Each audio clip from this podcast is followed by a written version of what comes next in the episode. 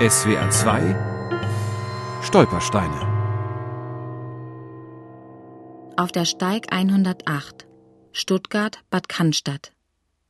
Hier wohnte Maria Reinhardt.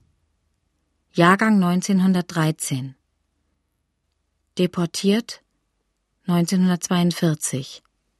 Ermordet 19.12.1942 in Auschwitz. Eine Geschichte wird mir immer hängen bleiben, wie einfach und banal es war, ums Leben zu kommen damals. Das ist die Geschichte von Maria Reinhardt, einer Spielwarenverkäuferin aus Stuttgart-Heslach. Stefan Janker, Diözesanhistoriker aus Rottenburg.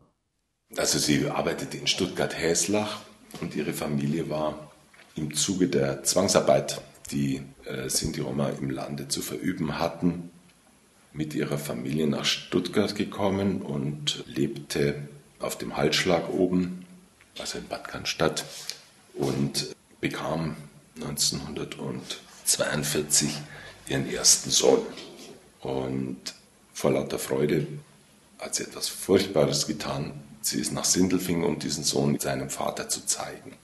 Und das hätte sie nicht tun sollen, wie nach dem Krieg die Polizeihilfskräfte bei einem Verfahren um eine Waisenrente für dieses Söhnlein sagten, denn es galt der berühmte für alle Sinti und Roma verheerende Festsetzungserlass, also ein reichsweiter Erlass, der im Oktober 1939 zu Stichtagen jeden festsetzte, an dem Ort er gerade zufällig weilte.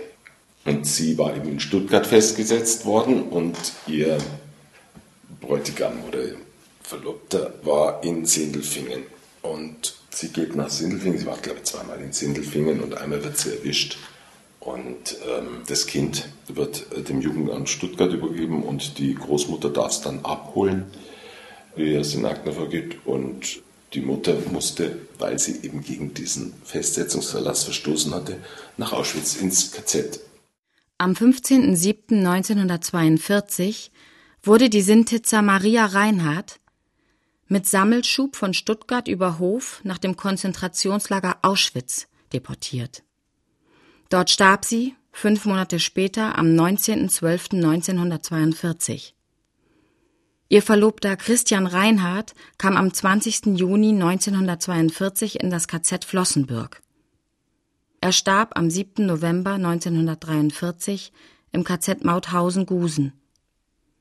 Der kleine Sohn Siegfried wurde nach dem Krieg von Marias jüngerem Bruder adoptiert. SWR 2 Stolpersteine. Auch im Internet unter swr2.de und als App für Smartphones.